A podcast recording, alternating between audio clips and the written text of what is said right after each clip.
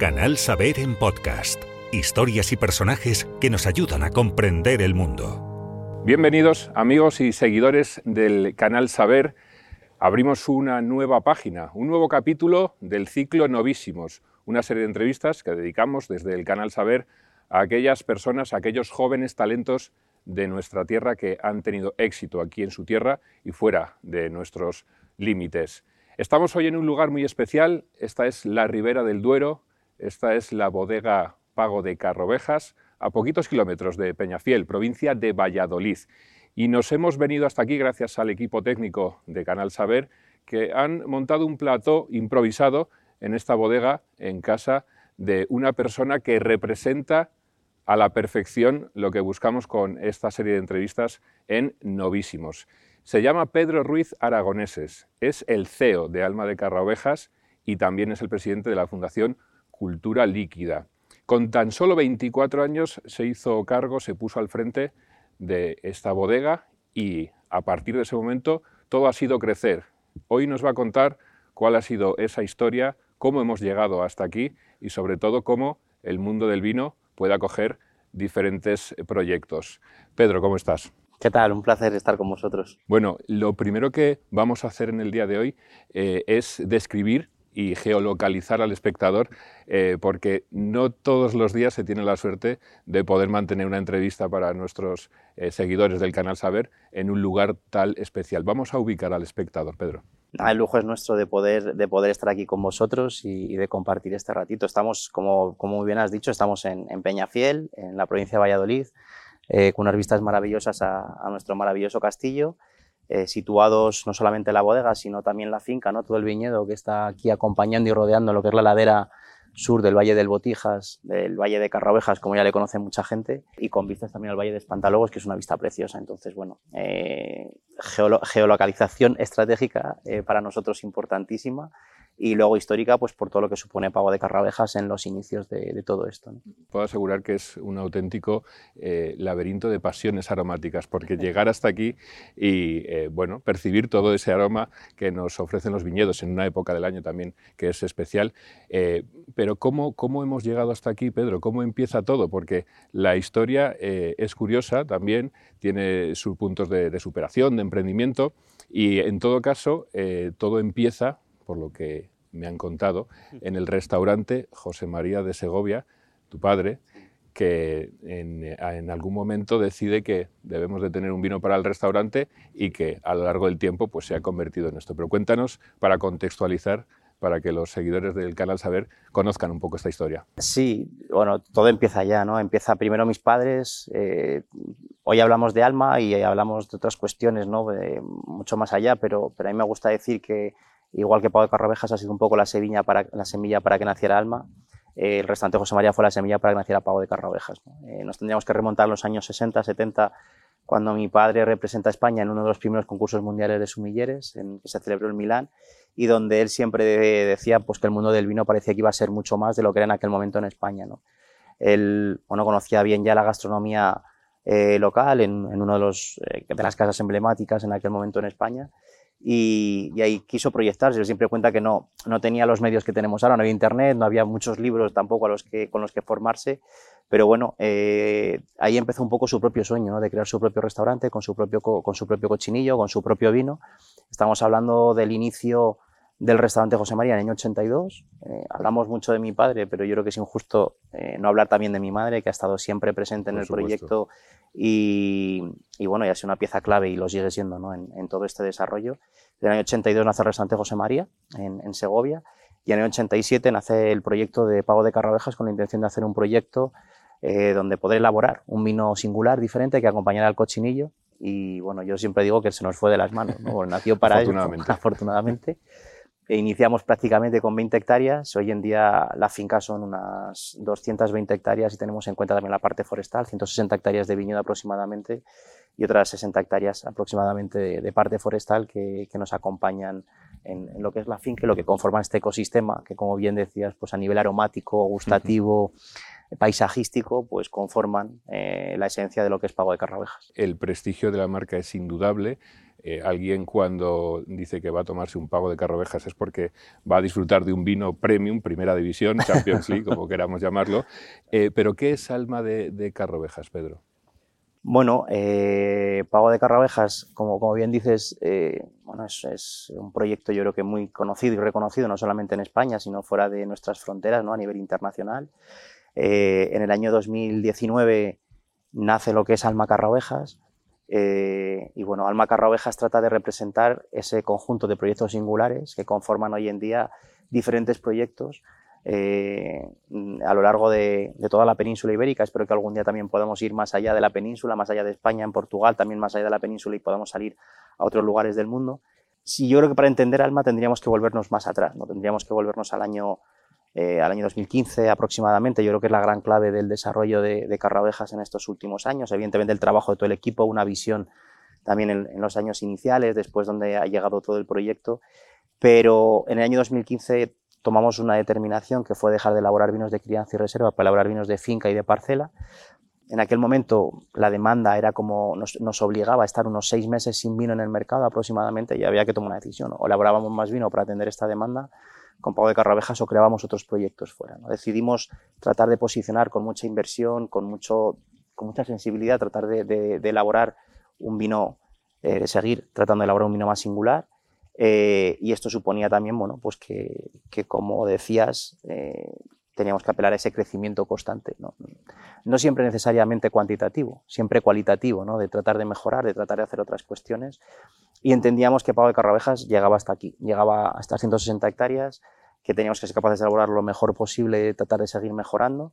Eh, pero eso nos abría otras posibilidades a otros proyectos. De ahí llegó en, 2010, en 2013, había llegado Ocean en la provincia de Segovia, un, un enclave increíble también de un conjunto de viñedos de entre 100 y 200 años en la provincia de Segovia, recuperando un patrimonio artístico, histórico y cultural que digo siempre que ni siquiera nos pertenece. Nuestros antepasados ni siquiera tenían viña allí, por lo tanto somos unos privilegiados en poder dar continuidad al proyecto.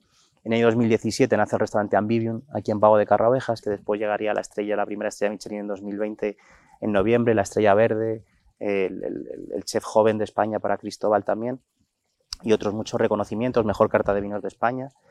Eh, en 2017 llegamos también a 1076, intentando interpretar otra ribera del Duero distinta, yéndonos a Burgos. Ahí ya entendíamos, desde el 2008 empezamos a estudiar qué pasaba con el cambio climático, entendíamos que teníamos que buscar otras orientaciones, otras zonas, otras altitudes.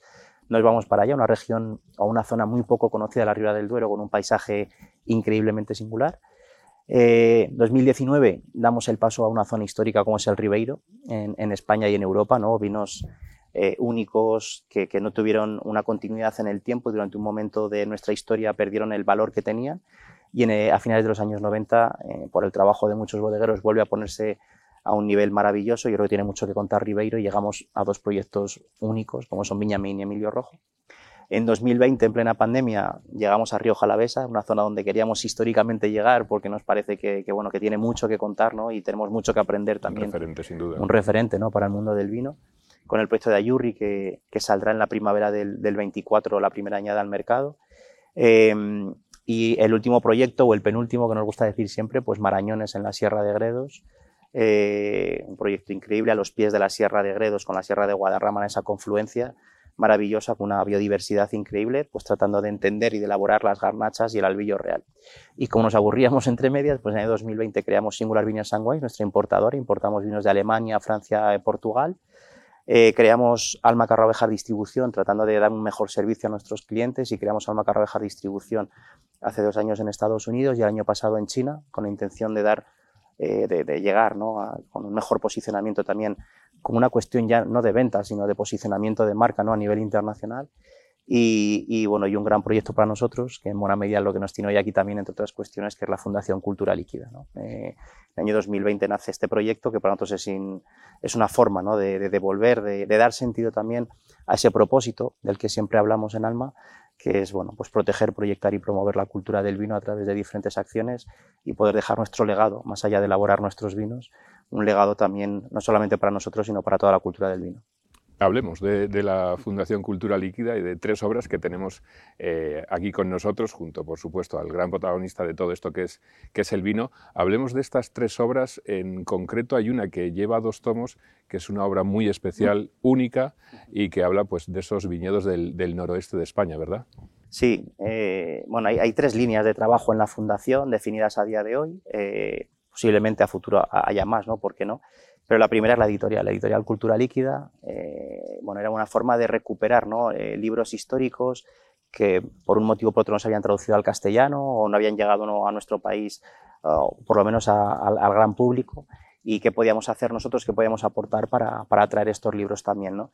El primero, como dices, es el libro de Wedelems, de Alain, que, de Alain y de Nicole, de su mujer, que también eh, no aparece en el libro, pero sí cuando hicimos la presentación del libro en España pues bueno, eh, fue, fue maravilloso y yo creo que ya también tiene un peso muy importante en esta obra. ¿no? Quizás para nosotros la obra más relevante del, vino en España en los últimos años. Eh, bueno, trasladando una parte histórica, es casi una enciclopedia ¿no? de lo que un trabajo de campo increíble. También si tenemos en cuenta los recursos y las dificultades en aquellos años, ¿no? años 60 aproximadamente, un trabajo eh, dilatado en el tiempo de una forma maravillosa y que además, bueno, Nicole sí tenía raíces españolas, pero, pero, pero Alain eh, era, es francés, con lo cual eh, también maravilloso que un francés venga, viniese en aquel momento a interesarse ¿no? por lo que teníamos en, en, nuestro país y hacer su tesis doctoral. ¿no? Eh, junto al libro de Alain, que insistimos, bueno, que nos llevó ¿no? a esta traducción y que, y que está siendo inspiración para muchas de las cuestiones que estamos llevando a cabo y me consta que va a ser inspiración también para muchas de las cuestiones que vamos a poner en marcha con Fundos es, eh, bueno, pues, pues esto, ¿no? Inspiradora totalmente y nos llevó a, dos libros más allá. Eh, el libro de Simonit, eh, los maestros de poda italianos con los que trabajamos. Primero el, cordón permanente, en breve sacaremos el del doble Guyot, el, cordón Guyot, perdón, que, que, lo sacaremos en breve en los próximos meses. Y la última obra, la penúltima también, sobre Gerard Basset, sobre su vida, pues uno de los, o el enólogo, el, perdón, el, sumiller más laureado que hemos tenido en la historia. Eh, y bueno, por reflejar un poco su historia, eh, sus inquietudes, cómo fue su vida eh, y poder traducirlo al castellano. ¿no? Yo creo que ha sido un trabajo, este ha sido un trabajo apasionante para nosotros. Estamos también ya seleccionando cuáles serán los próximos libros en los que vamos a trabajar, más allá de Simonit, el, de la poda en Guyot, que, como digo saldrá en breve.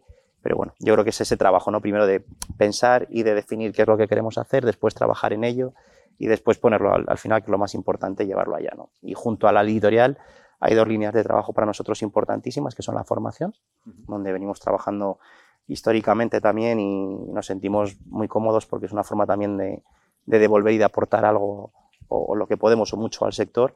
Y por otra parte, la última, un proyecto maravilloso que es la residencia de intercambio artístico a nivel internacional, en la que venimos trabajando desde hace ya unos cuantos meses.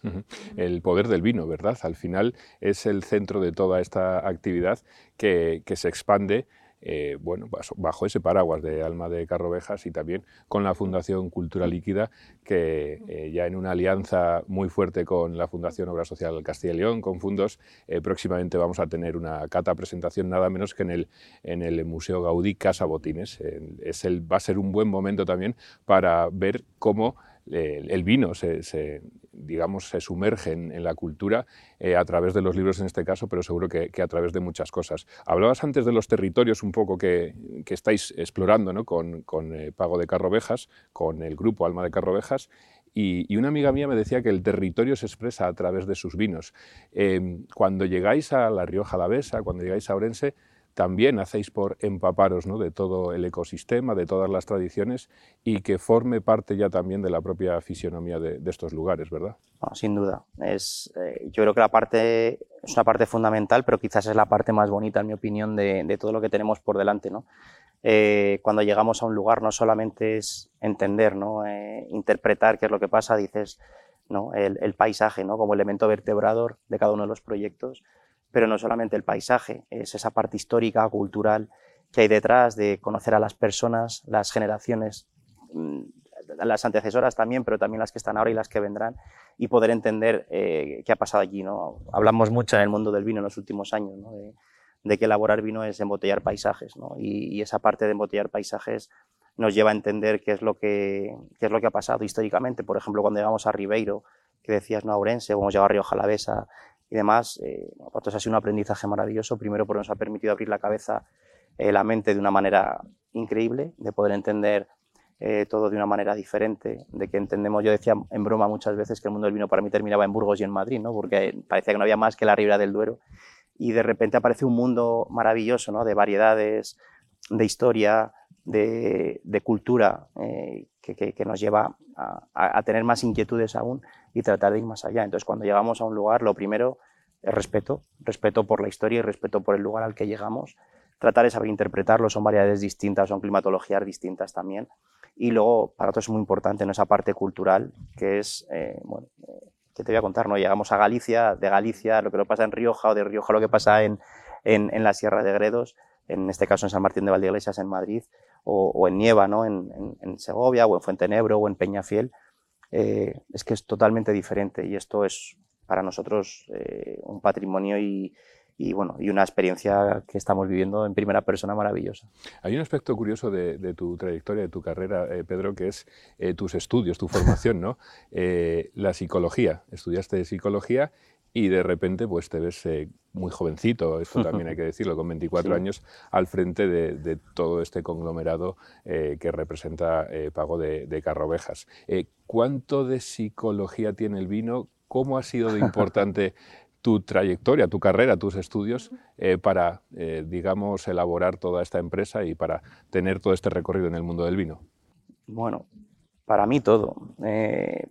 Eh, yo digo muchas veces que, a veces los psicólogos tenemos un poco de morro. Yo me acuerdo cuando estaba terminando la carrera que vino a darnos una charla el rector, me parece, o, el decano, no me acuerdo, de, de, la facultad. Decía, no os preocupéis porque casi todos salís con trabajo. El 89%, el 90% de los psicólogos salen con trabajo Ahora, eso sí, unos están en bancos, otros están en otras cuestiones, y yo en aquel momento me sentó fatal, pues digo, bien, pero yo en, aquel momento entendía la psicología aplicada a la psicología clínica, no a, otras áreas. Eh, hoy entiendo ¿no? que, bueno, yo creo que, tenemos mucho morro porque al final la psicología está aplicada en, prácticamente en todas, las, en todas las áreas, en todos nuestros momentos de, la vida ¿no? y, en, las áreas en las que estamos viviendo. Eh, pero para mí fue trascendental. Yo empecé empresariales, cuando terminas eh, el, colegio, el instituto y demás, no sabes muy bien eh, a qué dedicarte.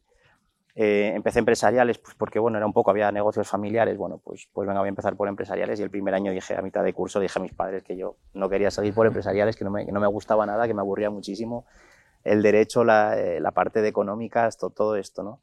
y de administración. Y, bueno, y ahí se quedó, no dice que quería estudiar psicología, perfecto. Empecé a estudiar psicología y hasta reconozco que hasta el tercer o cuarto año no me gustaba, pero no me atreví a decir, oye, tampoco me emociona, ¿no? A ver, a ver qué hago ahora. Y entonces en tercer curso, de cuarto curso de psicología, apareció un profesor que curiosamente había sido además el orientador en mi colegio, con el que tenía muy buena relación, pero, pero, pero desde otro punto de vista. ¿no?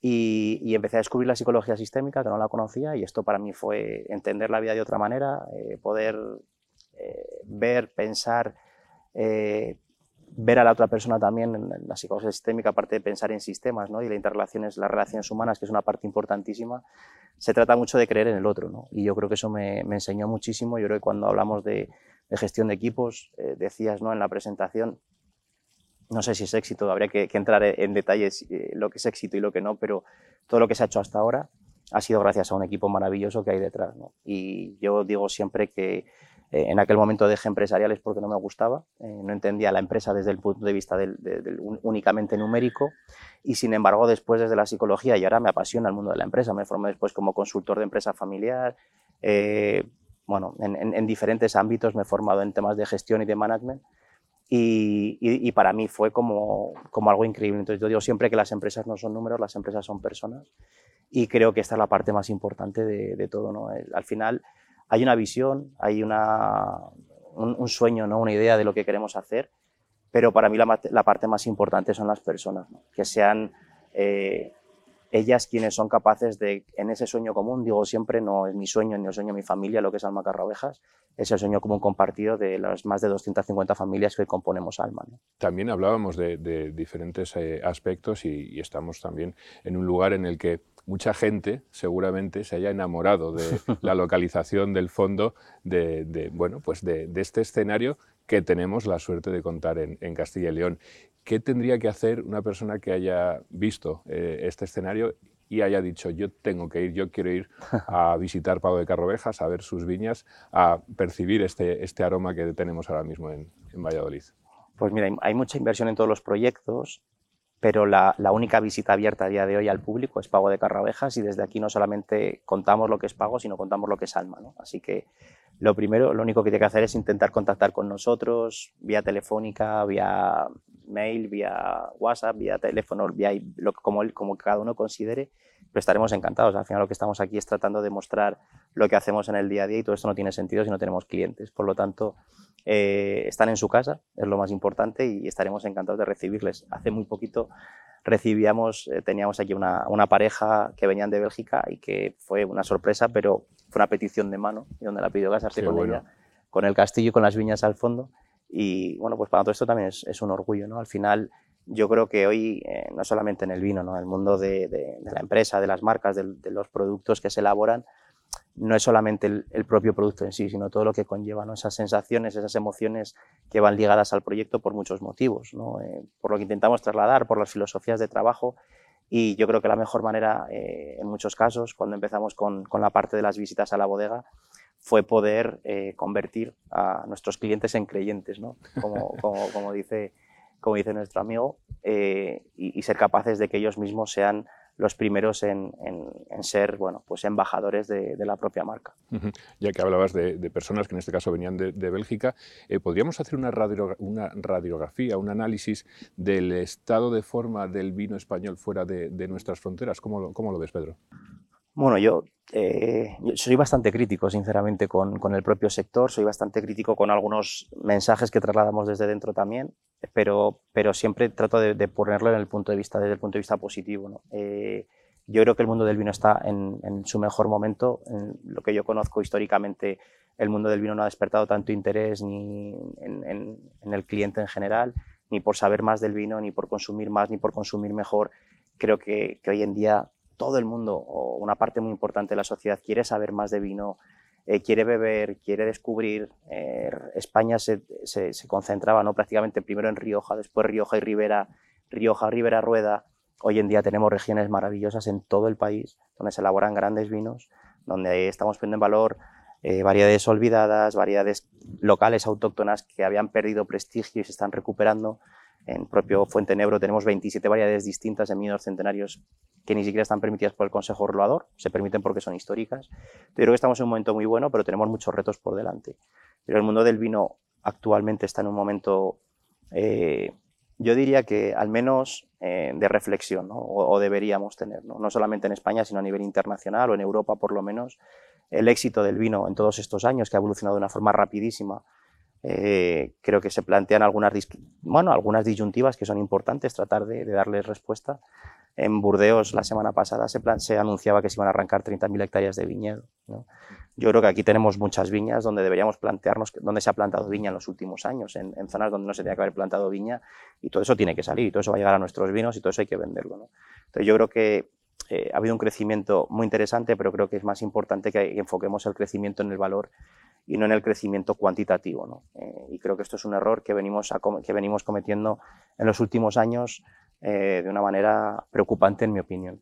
Ahora bien, creo que tenemos una gran oportunidad de salir a los mercados, tenemos una gran oportunidad eh, de crear una marca España de vinos mejor que nunca. Yo creo que se ha creado una marca muy buena y apenas hay marcas, nosotros hacemos apenas un 20-25% de exportación, nos gustaría crecer más porque creemos que es una parte importantísima para, como decía antes, ¿no? para proyectar el valor de la marca también y posicionarlo adecuadamente donde queremos que esté. Y en muchos casos, históricamente, los vinos que salían de España al mercado era o bien porque eran las bodegas que más producían y entonces tenían que salir fuera a vender su producción, o en muchos casos pues porque quizás mucho, no se vendían en España y tenían que salir fuera. ¿no? Yo creo que hace años, y la pandemia yo creo que en esto también nos ha enseñado muchas cosas, y la crisis del 2008 y, y, y otras crisis, en que hay que salir fuera, ¿no? que tenemos que ser capaces de, de salir a mostrar lo que hacemos, de, de, quitarnos los complejos, de que España es una gran región vitivinícola, eh, pero tenemos grandes retos por delante. Estamos entre los primeros países en cuanto a extensión de viñedo, estamos entre los primeros países en producción, en elaboración de vinos, eh, sin embargo, cuando vamos a ver la parte del valor, nos vamos al sexto, séptimo, octavo puesto. Yo creo que es el gran reto que tenemos por delante y es que tenemos que ser capaces de posicionar nuestros vinos mucho mejor, tanto a nivel nacional como a nivel internacional. Eh, y creo que tenemos todo para poder conseguirlo.